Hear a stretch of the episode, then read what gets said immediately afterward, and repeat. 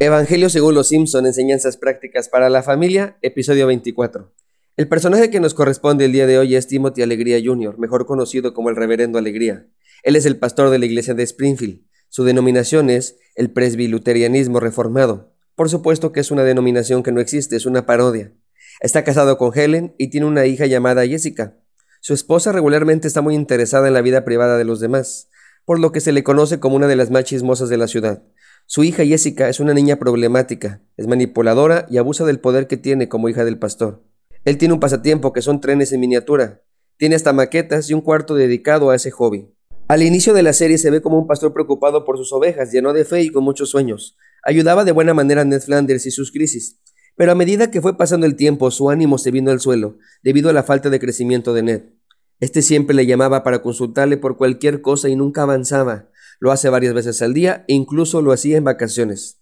Su iglesia nunca crecía y se nota que ya no quería estar allí. Por lo que él cambia, se vuelve intolerante y toda la alegría que tenía se pierde. Cuando la gente llamaba para preguntarle cosas o pedirle consejo, incluido Flanders, simplemente contestaba, lee la Biblia, o ponte a orar, confía en el Señor, o cualquier respuesta improvisada, como dar un versículo para que mediten en él. Sus sermones son largos y aburridos, ya sin entusiasmo, el reverendo Alegría es el arquetipo de un cristiano que no tiene gozo y que solo cumple por cumplir y vive por vivir. Es un buen hombre de fe que ha perdido la alegría de vivir. Una vez más, la buena nueva de los Simpson es, si él puede, nosotros podemos. ¿Conoces a un cristiano así? ¿Un cristiano que no tiene gozo? ¿Un discípulo de Jesús que no está alegre? Tal vez lo has visto en el espejo al peinarte o a lavarte los dientes esta mañana. El Señor Jesús dijo así, Yo he venido para que tengan vida y para que la tengan en abundancia. También el Señor Jesús dijo más adelante, Estas cosas os he hablado para que mi gozo esté en vosotros y vuestro gozo sea cumplido. Sin embargo, en el día a día, la alegría de vivir se pierde. Puede ser por una falla grave que hayamos cometido, una reprimenda por parte del Espíritu Santo, problemas en casa, en el trabajo o en cualquier parte, falta de crecimiento ya sea espiritual, profesional, personal o etcétera, noticias que afectan a nuestros seres queridos, vivir lo que creemos es una injusticia, sentirnos solos y la lista sigue y sigue. Tal vez por eso es que los 150 salmos que están en la Biblia, la mayoría no son cantos alegres, son cantos de angustia, de dolor, de guerra. Es una realidad, el gozo se pierde, pero también se recupera. Y aunque eso no significa perder la entrada al paraíso, sí significa vivir una vida horrible. La historia que les quiero contar el día de hoy comienza con un culto extraordinario. David, el mismísimo rey que dicen que compuso las mañanitas, después de años de esperar con fe, valor, gracia y paciencia, al fin fue coronado rey.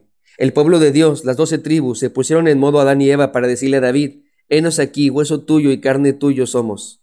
A los treinta años de edad empezó a reinar David. La primera tribu que lo había reconocido era su propia familia, los de Judá. Después de siete años y seis meses comenzó a reinar sobre todo Israel. Inmediatamente comenzaban las batallas contra los filisteos. Estos eran enemigos constantes contra el pueblo de Dios. Sin embargo, Dios estaba con David y el pueblo, así que triunfaron. Contentos de haber ganado la batalla, David decide ir a recuperar el arca del pacto. Los filisteos la habían capturado en una batalla cuando mueren los hijos de Elí, el sumo sacerdote. Desde ese entonces había estado abandonada. El arca del pacto representa la presencia de Dios. Moisés había puesto dentro de ella unos discos de maná, el bastón de Dr. House y dos iPads. El maná del cielo simbolizaba la provisión de Dios, la vara el poder de Dios y las tablas de los mandamientos su dirección. En la tapa del arca tenía dos querubines de oro, con las alas extendidas que representaban la majestuosidad de Dios, que mora entre los querubines, mirando sobre la ley y las necesidades del pueblo. Así que, que la hayan ignorado todo este tiempo significaba que se habían olvidado de Dios, pero Dios nunca se olvidó de ellos. Por lo tanto, es fácil entender por qué David fue por el arca y comprender toda la fiesta que hizo. Mandó hacer treinta mil invitaciones, treinta mil hombres fueron elegidos. Abinabad era el sacerdote que estaba a cargo del arca, así que se dispuso con sus dos hijos para que se encargaran de todo. Todo marchaba bien. El arca se puso en un carro nuevo, una Cheyenne del año nuevecita. El pueblo estaba feliz, estaba de fiesta. Todos estaban bailando. Pero momento, momento, un esperen, pausa. Siempre me han dicho que bailar es pecado. Bueno, tal vez ellos leían otra Biblia. Como sea, los israelitas junto a su rey estaban bailando a todo lo que dan. Tocaban con toda clase de instrumentos, violines, gaita, batería, teclado, teremín, octavajo, American Photoplayer, hasta un contrabajo balalaica que tenían por ahí. Pausa, pausa un momento otra vez, por favor. Siempre me han dicho que la batería es del diablo. Bueno, tal vez ellos leían otra Biblia. Como sea, los israelitas usaban todos los instrumentos que tenían a la mano. Estaban todos contentos, alegres. Era un tremendo y extraordinario culto a Dios. Todo iba de maravilla, hasta que los bueyes comenzaron a tropezar.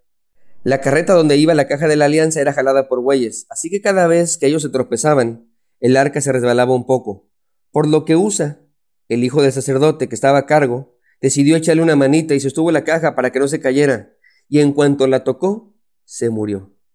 Esa muerte terminó con el baile, terminó con la fiesta, con la música, con la alegría de todos, y especialmente con la alegría de David. Cuando llega la muerte, ya no hay risas. Cuando llegan los problemas, no es momento de bailar. Cuando las circunstancias no salen como lo esperábamos, no dan ganas de cantar. Cuando Dios nos llama la atención, no queremos orar. En cuanto Usa muere, David perdió su gozo. Así que deja el arca con un tal hermano Obed-Edom, que por cierto Obed significa adorador, siervo, y David se regresa a su casa triste. Ahora bien, ¿qué fue lo que pasó? El texto dice que se enojó por la temeridad de Usa. Es decir, que Usa es un temerario, y no me refiero al grupo, sino que Usa fue imprudente, no hizo las cosas bien, no se detuvo a pensar en sus actos. Como sacerdote sabía muy bien que Dios había dado instrucciones precisas para cómo transportar y cuidar el arca. Primero, solo los sacerdotes podrían transportar el arca.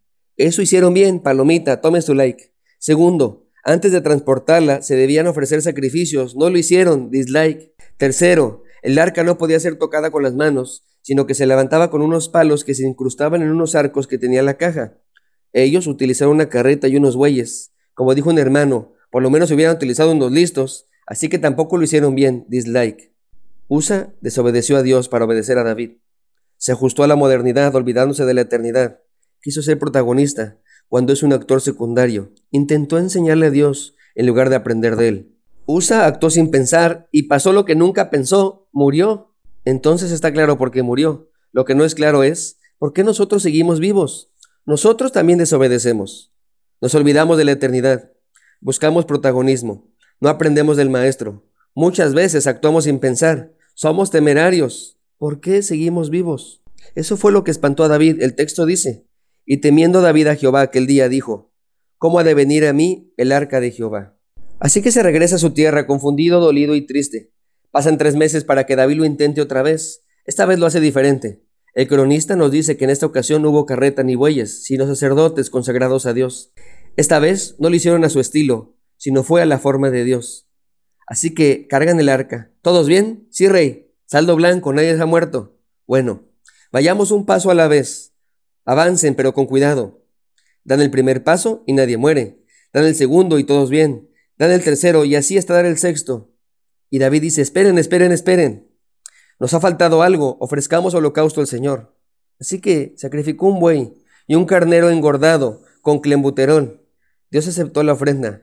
Nadie ha muerto. Así que, que comience la fiesta.